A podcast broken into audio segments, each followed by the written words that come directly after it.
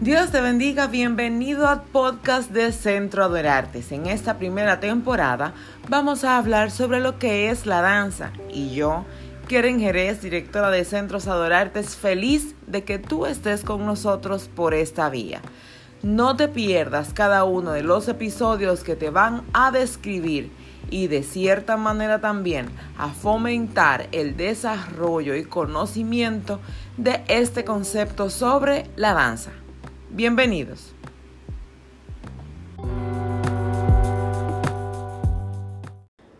Bendiciones y bienvenidos a nuestro tercer día de podcast.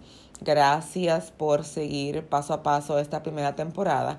Y el día de hoy vamos a tratar un tema que espero y entiendo que va a ser corto porque es muy puntual.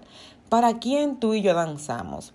La verdad es que yo lo divido en dos áreas, en dos puntos, porque no siempre danzamos en el mismo lugar ni con la misma intención.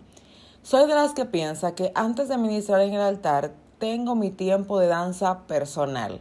A veces danzo hasta en mi memoria, en mi cabeza. A veces estoy dormida o estoy conduciendo y escucho una canción o fluye en mi espíritu una, una adoración que la recuerdo con mucho deseo de poder ministrarla y no me puedo mover en ese momento para estacionarme, obviamente, y pararme en medio de la calle a danzar, pero mi espíritu va avanzando. No sé si te ha pasado que te acuestas y piensas en una danza que estabas ensayando, pero que ha cautivado tu corazón, tu mente, toda tu esencia y tú estás acostada, acostado, y tú estás repitiendo en tu memoria, en tu cabeza, los movimientos, y cierras tus ojos y es como si tu cuerpo estuviera danzando, pero la verdad es que no es así.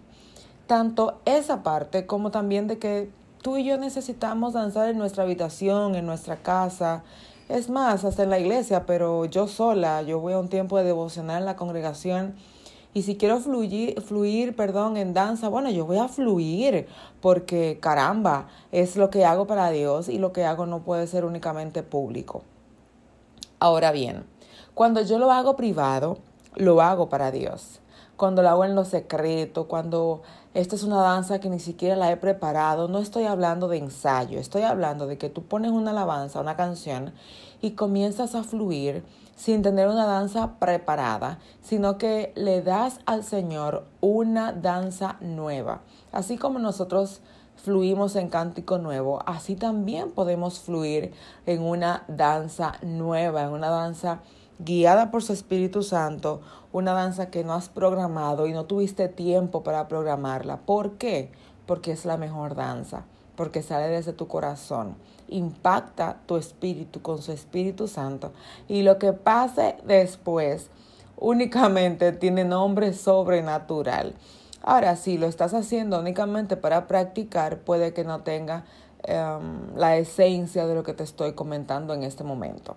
Ahora bien, cuando lo hago frente a la congregación, y es mi punto dos, cuando lo hago frente a personas, lo hago para la gente. Porque si yo fuera únicamente a hacerlo para Dios, seguiría siendo en lo privado. No sería algo que yo expondría. No, la verdad no. Si yo lo quiero hacer para Dios, yo simplemente me preocupo de que Él lo reciba, de que Él lo vea. Pero cuando yo lo hago delante de la congregación, lo que busco es impactar mi espíritu, lo que porto del Espíritu Santo, impactar a las personas que están presentes en ese momento y lugar. Lo que estoy buscando en realidad es que, que esas personas reciban lo que Dios me ha dado o lo que en ese momento el Espíritu Santo quiere ministrarles por medio de mi danza. Pero lo hago para la gente. Cuando predicas, lo haces para la gente. Claro está, la gloria es únicamente de Dios, pero lo estamos haciendo para las personas que están en ese lugar. Cuando haces un live en Instagram, Facebook, cuando envías una nota de voz devocional para ser compartida, no lo estás haciendo para Dios. Y aquí yo quiero que me perdones y te respeto muchísimo, pero yo quiero que eh, miremos desde qué óptica estamos enfocando el hecho de que sea para Dios. si lo estoy haciendo por la religiosidad que entiendo de que no puedo hacer nada para mí ni para exhibirme yo. Es la verdad. No vamos a hacer las cosas para exhibirnos.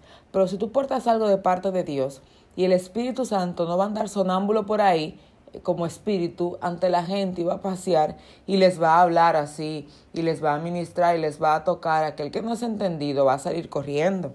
No va a ser como Pablo que entendió que Jesús se le apareció y esperó su momento de manifestación.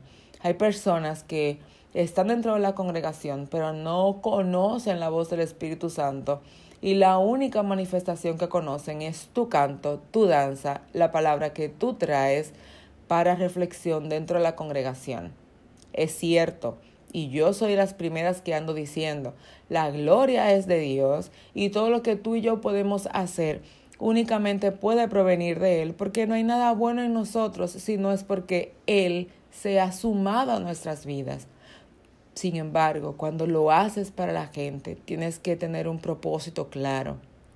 Sí, la gloria es para Dios, pero hago esto para que las vidas sean ministradas, para que las vidas sean impactadas. No hago esto para lucirme ni para mostrarme ante la gente, no. Yo hago esto para que el nombre del Señor sea glorificado y todo lo que yo pueda alcanzar en el contacto con las personas y, y la manera en cómo puedo irradiar su vida sea únicamente porque el Espíritu Santo lo esté haciendo. Y mientras danzas, si entiendes que te puedes llevar la gloria o mientras hay personas que si reciben algo de parte de Dios a través de ti, te buscan para darte las gracias. No recibas las gracias pero no de mala manera. No digas, no, no, no, no, eh, a mí no me da la gracia. No, no, no. Ay, hermanita, gracias. Ay, hermano, gracias. Esa palabra que usted ministró. Gloria a Dios. Todo es por Él. No tienes que decir más nada. Y tu corazón, tu espíritu debe vivirlo. Porque tú puedes decir con la boca, gloria a Dios, y tú creerte y así abrirte como pavo real por dentro. Y decir, viste, Dios me usa. No, no se trata de eso. Se trata de reconocer que Él ha sido bueno, que Dios ha sido fiel y que aquí estamos de pie por su misericordia. No tengas pena en decir, voy a hacer esto para que las personas sean ministradas. Acompáñalo de, Señor, toda la gloria es tuya y todo lo hago por tu obra, pero disponte impactar a la gente con lo que portas de parte de Dios, porque la verdad es que si no es tu propósito, entonces estás perdiendo tiempo en el altar.